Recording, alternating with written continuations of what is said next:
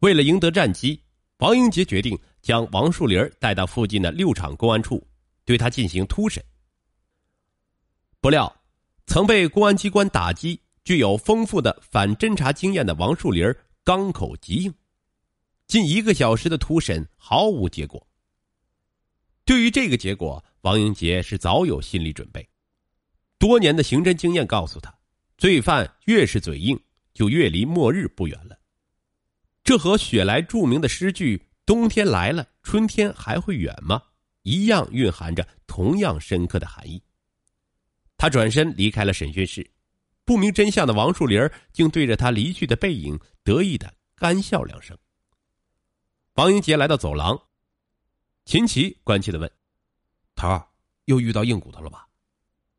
王英杰笑笑说：“哼，你忘了，我最爱啃硬骨头了。”他把几位爱将叫到身边，说：“现在时间紧迫，我们兵分三路，第一路由秦琪率领，到南大坝去找车；第二路由刘喜山率领，留守在王树林家；第三路由我率领。”继续审讯王树林，呃，争取今晚把他拿下。大家听懂了吗？懂了。大家异口同声的说道。王英杰拍拍他们的肩膀说：“那还不马上行动？”陆浩边往外走边说：“头儿，诸葛亮当年也不过如此吧？”王英杰被他的话逗乐了，他叫住秦琪说：“哎，伙计，如果屋里藏着的是你的车。”可别忘了请大家吃饭啊！秦琪做了个 OK 的手势，大声说：“没问题，我请大家吃冷面。”当晚十九点，秦琪等人按冯平指定的地点，在南大坝西边的一个僻静处找到了那间平房。快接近房门时，秦琪的心狂跳不止，他觉得整个夜晚都能听到他的快速的心跳声。他多么希望里边放着的就是他心爱的坐骑呀！他小心翼翼的打开了电筒，借着昏黄的光亮，他看见里边停放的正是自己丢失数天的蓝色桑塔纳轿车。一种老友重逢的喜悦之情，竟让他鼻子一酸，热泪直接模糊了他的双眼。瞬间产生的冲动使他捡起一块大石头就要砸门，可是，一种强烈的责任感抑制了自己的鲁莽。他把大石头远远的抛进了荒草中。然后和江南一起隐蔽在一堆乱石后面。三十分钟后，四道雪亮的灯光一前一后的向这边摇晃而来。秦琪看见五个人影在灯火的摇曳中围着平房来回的转悠着，对他的坐骑是品头论足。为首的一个秃顶以主人自居，颐指气使的指手画脚。黑暗中，秦琪看明白了，秃顶是卖主。而另四个人是买主，就在众人不停的讨价还价中，秦琪和江南神兵天将一般出现在他们跟前秦琪大声喝道：“不许动！我们是警察！”这秃顶是大惊失色，他见秦琪他们只有两个人，就蛊惑人心的叫道：“他他们是冒充警察的抢劫犯，兄弟们和他们拼了！”四个不明真相的人在秃顶的煽动下。立刻将秦琪和江南团团围住，秦琪万般无奈的拔出枪来，喝道：“谁敢胡来？”五个人当场被镇住了，在原地和秦琪他们僵持着，谁也不敢轻举妄动，空气仿佛凝固了一般，就连吹在他们身上的风也变得僵硬无比。就在这千钧一发之际，远处传来一阵急促的警笛声。红色的警灯把寂静的夜空涂抹的十分灿烂。旋即，一辆警车开到了近前，教导员贺长友带着高云峰等人前来支援。原来，秦琪他们走后，王英杰怕他们身单力孤，不能应付这里的事态发展情况，就派教导员他们赶来支援。他们来的正是时候。秃顶见大势已去，连忙是满脸堆笑的说。呃，大大水冲了龙王庙，一家人不认一家人了，不是哈？呃，东北母狮的兄弟啊，我是省公安厅的，到你们这儿来是执行一项重要的任务的啊。刚才全是误会啊，哎，对不起了，对不起了。他边说边拉过离他最近的侦查员彭红旭说：“哎我这里有一万四千五百块活动经费，哎，你拿过去，哎，给兄弟们分了。哎，瞧把我们基层警察辛苦的哈。说罢就想溜之大吉，彭红旭二话没说，大步上前，把一副锃亮的手铐铐在了秃顶的刚才不停挥舞的手臂上。这个秃顶名叫李国峰，又名宋长明、白树新，辽宁省盘锦市大洼县人。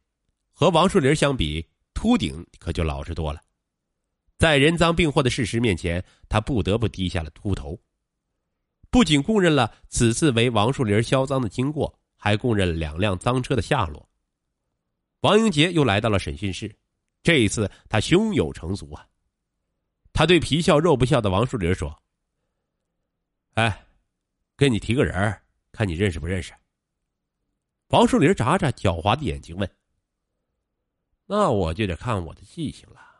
不过我的记性最近不太好啊。”王英杰问：“哎，你认识李国峰吗？”王树林摇摇头说：“不认识。”他还叫宋长明、白树新。王树林说。宋江、宋公明的名字我倒是听说过。王英杰的思路没受他的干扰，他步步紧逼的说：“他有个外号叫秃头。”王树林一怔，他的惊慌没有逃过王英杰敏锐的眼睛。他说：“他可认识你呀，就在今天晚上，他还为你偷的一辆车销赃呢。可惜呀，他的运气不好。”被我们给当场抓住了。王树林垂下了头，看来不说不行了。他眨了几下干巴的眼睛，说道：“既然他都承认了，我也没啥可说的了。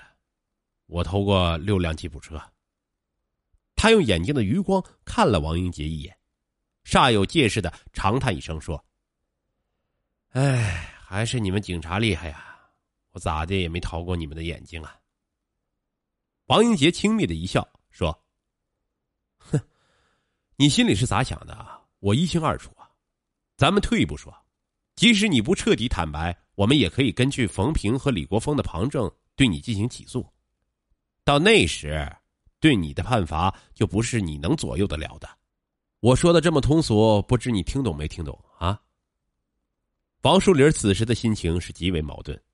经常和公安机关打交道的他，在权衡利弊后，习惯性的喊道：“政府，我愿意坦白。”随即，他又交代了1997年末、2001年2月、2001年4月三起盗车案，同时供认了另外两名同案犯李国峰（秃顶，男，五十一岁，盘锦市大洼县东风镇人）、崔玉林（男，四十九岁，家住东北某市，曾因伤害罪被判刑八年）。王英杰预感到，他交代的数起盗车案与他实际的盗车次数相差甚远，但这足以证明他已经扼住了这起盗车大案的脉搏了。听完他的交代后，王英杰心平气和的说：“有些事情时间长了，也许会忘记。我希望你能好好的想一想，给自己的今后留一点余地。”走出审讯室的王英杰经过缜密的思索，他有了一个。大胆的计划，他接通了远在沈阳的崔玉林的电话，说：“哎，我是王树林的朋友，呃，树林让我给你打个电话。我呀，我手头有一辆桑塔纳两千型，你看你能不能出手啊？”狡猾的崔玉林沉吟了片刻，问：“嗯，老王为什么不给我打电话？”王英杰说：“啊，他家有点事儿。”崔玉林生硬的说。让他给我打电话，说完就撂了电话。王英杰马上意识到崔玉林会往王树林家打电话，他马上拨打，可惜电话占线。他的预感得到了证实，他拨通了留守在王树林家侦查员刘喜山的手机，询问那里的情况。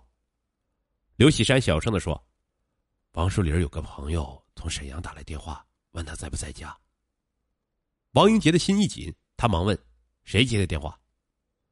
刘启山说：“他媳妇儿的佛友，我事先告诉他们，如果有人问起王树林的下落，就说他的父亲病重住院，他在医院陪护呢。”王英杰一颗悬着的心总算落了地。他问：“现在情况怎么样了？”刘喜山过了一会儿回答：“电话撂了，佛友配合的非常好，崔玉林信以为真了。”嗯，干得好，哥们儿。王英杰觉得这句最普通的称呼最能表达他此刻的心情。放下电话，王英杰找来冯平，对他说：“现在有件事儿还得需要你的配合，也是你再立新功的好机会。”冯平毫不犹豫的说：“哎，有啥事儿，队长尽管吩咐。”王英杰认真的说：“给崔玉林打电话，告诉他。”你朋友手头有一辆桑塔纳两千型，急于出手。王树林在医院陪护生病的父亲，不方便联系，让你全权代理，问他要不要。冯平把王英杰刚才说的话默想了一遍，然后拨通了崔玉林的电话。崔玉林以前和冯平打过交道，所以他对冯平的话深信不疑。信以为真的崔玉林对冯平说：“你先等等，我看看有没有下家。”过一会儿再给你打电话。放下电话，冯平长出了一口气，对身边的王英杰说：“他说过一会儿给我打电话。”事不宜迟，王英杰马上让教导员贺长友挑选精干人员，组成追捕小组，随时准备出发。